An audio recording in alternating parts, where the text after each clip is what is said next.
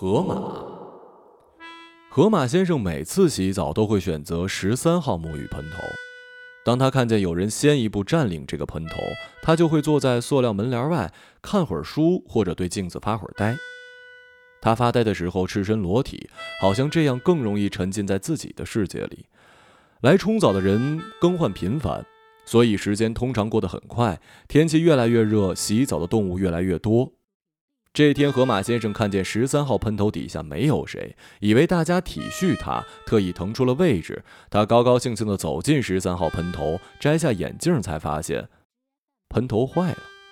在不出水的喷头下面，他站了好几分钟。随后，他换到了闲置的二十五号喷头，拧开把手，水哗啦啦打在身上。二十五号喷头带给他的感觉和十三号喷头没什么区别，他出的汗还跟以前一样多，这让他一整晚都陷入了忧伤。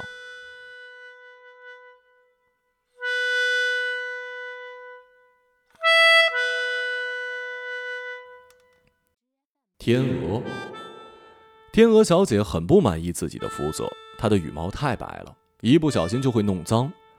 小时候，她一直羡慕对面街区的黑天鹅。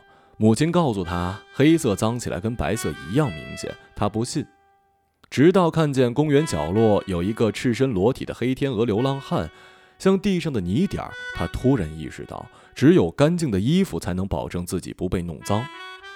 渐渐的，他学会了穿衣服打扮，并爱上了洗衣机。他喜欢盯着滚筒看，对他来说，目睹清洗过程是一种莫大的快慰。但他站在衣柜前，还是会忧心忡忡。他不清楚灰尘是从哪里钻出来的。一旦离开两个星期以上，他又得把衣服重洗一遍。他希望找到一个永远保持干净的方法。多年以后，他在火葬场捧着母亲的骨灰盒，潸然泪下，因为他终于发现了这个方法。母亲身上再也不会出现污垢了。你想要一尘不染，就得先跟尘埃融为一体。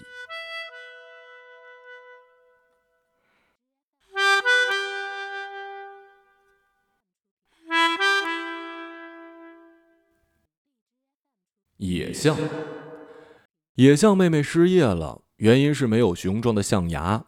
她看到牙科诊所招聘助手的广告，脑袋一热就冲了进去。当时医生正在做手术，没空理她。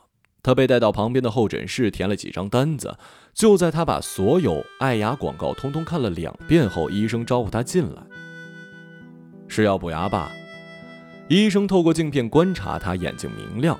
他鬼使神差的点点头，躺在了手术台，有点难办呐，牙根都不见了。他见医生这么困扰，莫名有一些羞愧，但医生没有退缩，他激起了他的工作热情。他让其他候诊的病人明天再来，今天他只做他这一台手术，这让野象妹妹很感动。他希望手术立刻完成，他要当他的助手。手术进行到深夜，终于做好。崭新的象牙从鼻子两翼出现，医生满意的拍拍手，示意他站起来。他在镜子里看到了一张母象的脸，长出了只有公象才有的牙。他提出要做医生的助手，向所有人展示手术成果。医生拒绝了。他已拍过象牙照片，足以向病人证明自己高超的手艺。医生不知道的是，为了留在这里，他甘愿放弃了自己的性别特点。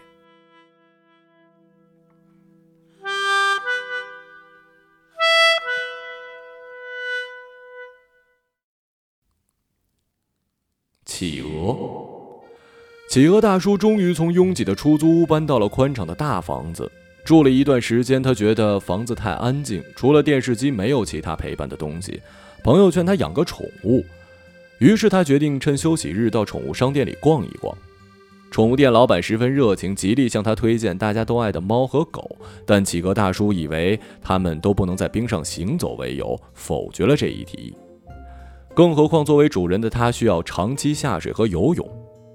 老板没有放弃，又带他去了水生区。他担心自己把鱼虾都吃了，老板又带他去看了各种的宠物，都因不符合他的要求而遭到了拒绝。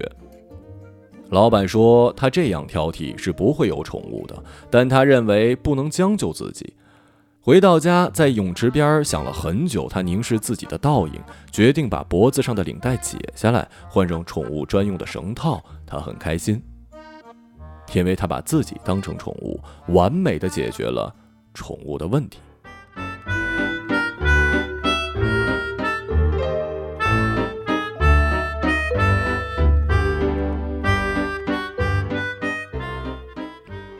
响尾蛇，响尾蛇姐姐没有舞伴儿。她一踏入舞池，大家纷纷躲开，唯恐避之不及。尽管她扭动的腰肢常让人羡慕，然而至今也没有谁敢接近她。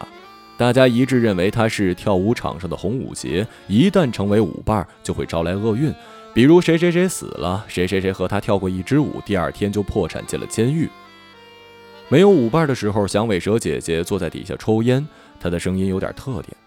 只要他一开口，谁都知道他来了，所以他尽量保持沉默，用燃烧的烟草抵挡逝去的时间。烟越抽越多，影响了他的声线。一天晚上，有一个新来的男孩邀请他跳舞，香尾蛇姐姐很快乐，终于有人愿意做她的舞伴了。她的舞姿绝美，成为全场焦点。男孩很感激她，希望知道她的名字。底下有一个声音告诉男孩：“这是响尾蛇姐姐。”男孩感到了恐惧，逃跑了。后来再也没有见过他。很多年过去了，响尾蛇姐姐一直在等待着他那个不会出现的舞伴。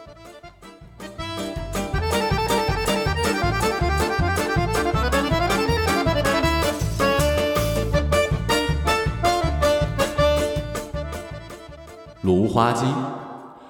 芦花鸡奶奶经不住老姐妹的劝导，为了丰富老年生活，也走上了买卖发票的道路。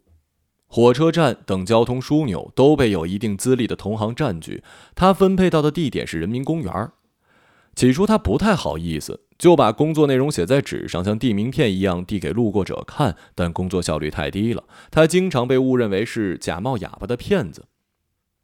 他的老姐妹告诉他：“你得叫出来，屏住呼吸，慢慢开口，由慢到快，渐次发力，用抒情的语调重复‘发票’两个字。”芦花鸡奶奶很惊讶：“怎么还有这些讲究啊？”老姐妹说：“叫发票其实是一个声乐行当，之所以请他一起，是因为他嗓音条件好，符合他们梅派唱腔。至于其他派别，最好学的是原派，不带情感的重复‘发票，发票’。”两个字如同连续水漂，从喉咙抖出即可。但还是希望他加入他们。如果他的天赋被埋没，那就太可惜了。他梦想有一天能夺回机场，在芦花奶奶的领头之下，他们含首高歌，而发票雨会从空中飘洒，花瓣一般和曲调一起，走进旅行者的手中，带到世界的每一个角落。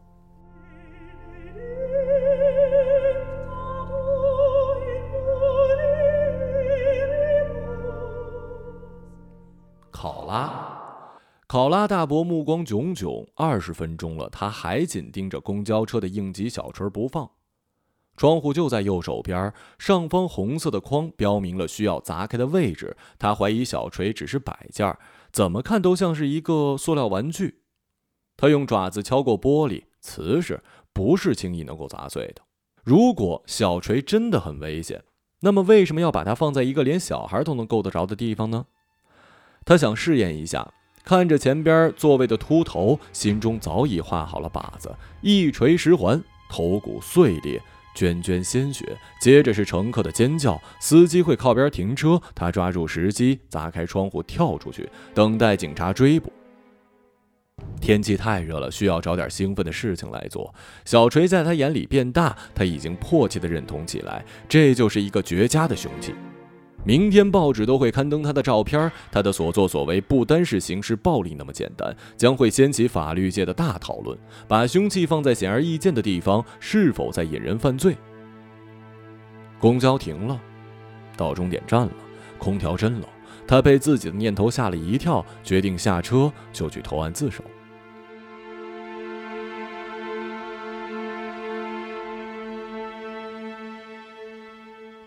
竹鼠。竹鼠爷爷一生都在云游四方，他会随着竹子各处迁徙。曾在一个大楼顶楼住了四年，那是他到过最高点。虽然妻离子散，但只要饿不死，他相信总有一天他们会在同一片竹丛之中相遇。他见过很多风景，见过最好看的是天上的云，风动云动，它就像是云，竹就像是风。面对不停上升的竹子，他总是心存幻想，以为再过一段时间竹子就长长了，他可以顺着竹竿爬到云上，到时候所有仰望天空的竹鼠都能看到他，包括他的妻子和儿子。可他爬到一半，竹子就有了低垂的势态。再攀上竹尖，竹子已经带着他贴到了地面。他想，一定是他平时贪吃竹笋、竹根惹的祸。从那天起，他节衣缩食，等竹子重新长结实再登上去。真到了那天，他太饿了，没有力气再勇攀高峰了。他搞不明白，明明有了竹子当阶梯，为什么自己还是无法触碰到云呢？竹鼠爷爷为此困扰了一生，谁也不忍心告诉他，即使他攀上了最结实、最高的竹尖他也够不着一朵云。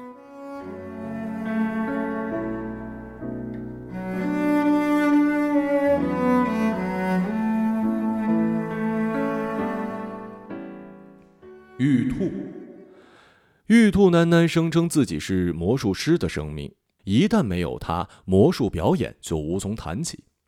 当然，魔术师也很重视他，每次谢幕都会让他坐在礼帽上，和他一起接受观众的掌声。鲜花和胡萝卜布满他的房间，魔术师每天会按时向他道晚安。他的床头贴满了与魔术师在世界各地巡演的照片有时魔术师会把手指放在他的嘴边，指尖一碰就立刻变出一朵玫瑰花。他向来注意身体，无奈双月恼人，医生说他不得不在病床上过一个星期。魔术师来看他，每天早晨满脸沮丧，无一例外，他还是那么彬彬有礼，表示关心。但他从面容上发现他有一些偃旗息鼓，应该源于他生病了，表演不能顺利完成了。尽管魔术师每天登台，可是他知道，他再不现身，在观众心中，魔术师很快就不是魔术师了。他强撑病体从医院里逃出来，这是魔术师在当地演出的最后一天。他必须赶到舞台，抵达剧场时已经筋疲力竭，耳边又传来了熟悉的掌声，如同雷鸣。恍惚之间，他觉得那赞叹、那欢呼是送给他的。聚光灯照在魔术师身上，他看见他的礼帽里飞出了一只洁净的白鸽。白鸽嘴上衔着玫瑰。谢幕了，魔术师还是魔术师，他跟白鸽一起鞠躬，而他成为了观众。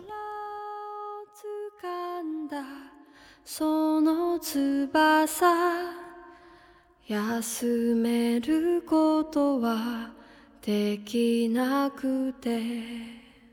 夏吕草，夏吕草同学失踪了三天三夜，谁也没发现。大家举手表决，认为他还在凳子上，每天按时到校，按时回家。 他的父母报了案，警方收集了所有的证词，结论都指向他白天就坐在教室，只是周围的同学都习惯了他默默不语。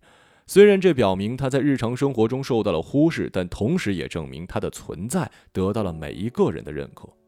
必须批评撒谎的父母，他们为了博得同情，竟然否认自己孩子在场。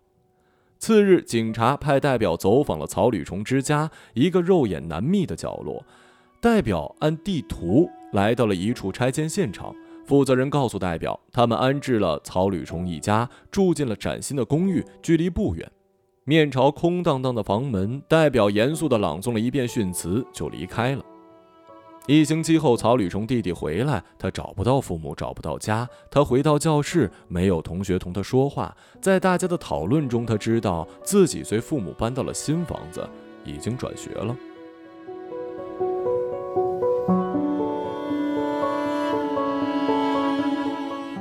海燕，海燕姑娘因为搏击风雨的事迹，成为了家喻户晓的劳模。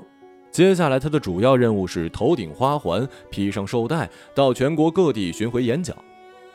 她喜欢这样的日子，不必再到风暴眼中疲于奔命。尽管她把那段出生入死的经历看作是一场表演，可是现在用语言表演更显得安全，何乐不为呢？官方给予了他充分的演说费用，保证一辈子衣食无忧。很久以后，孩子们渐渐忘记了那场令海燕姑娘名扬的风暴。他的工作遭到了质疑，很难再开展下去。他不得不在喷水池广场借助电扇、人工降雨、钢丝威亚还原飓风巨浪。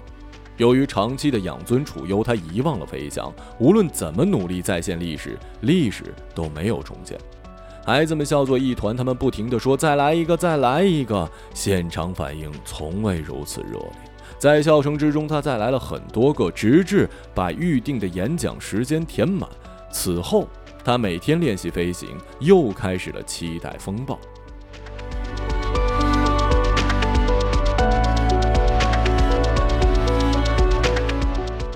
棕熊，棕熊博士常年在实验室里工作到深夜，但他不住在那儿。他的家很偏僻，是城市外围的新式小区，随处可见，租金便宜，几栋高楼就可以塞下一个城镇的全部人口。他每晚都要开一辆共享单车，穿过空旷的小区步道。大家都睡了，冷冷清清的。他蹬一会儿就摇一下车铃，假装路上有谁经过，会特意听从车铃的指示腾出一条道，礼貌的避让，向左向右，煞有介事。实际上，所有午夜均在此刻降临，每回陪伴他的只有路灯、蝙蝠、月亮。他也习惯了乔帮人的角色。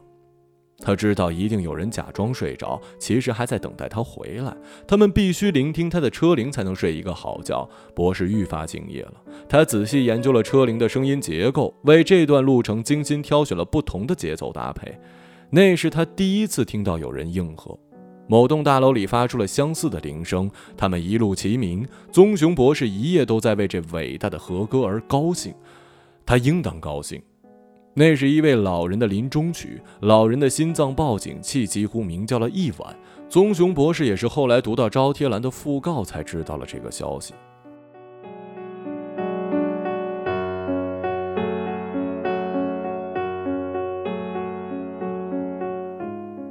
山鹰，山鹰姨娘染白了羽毛，头戴面具，装扮成天使，在游乐场天空飞来飞去。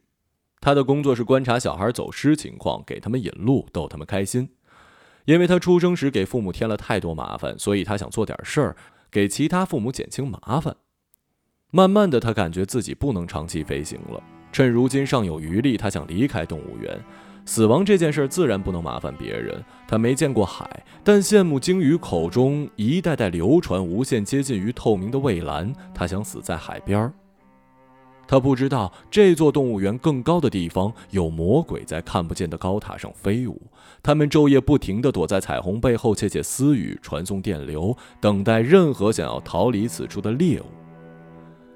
依旧阳光灿烂的一天，孩子们抬头能看见天使飞得很高很高，融化在了蓝色的天空之中。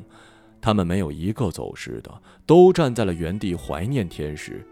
云上是同样高高的。永不消退的彩虹。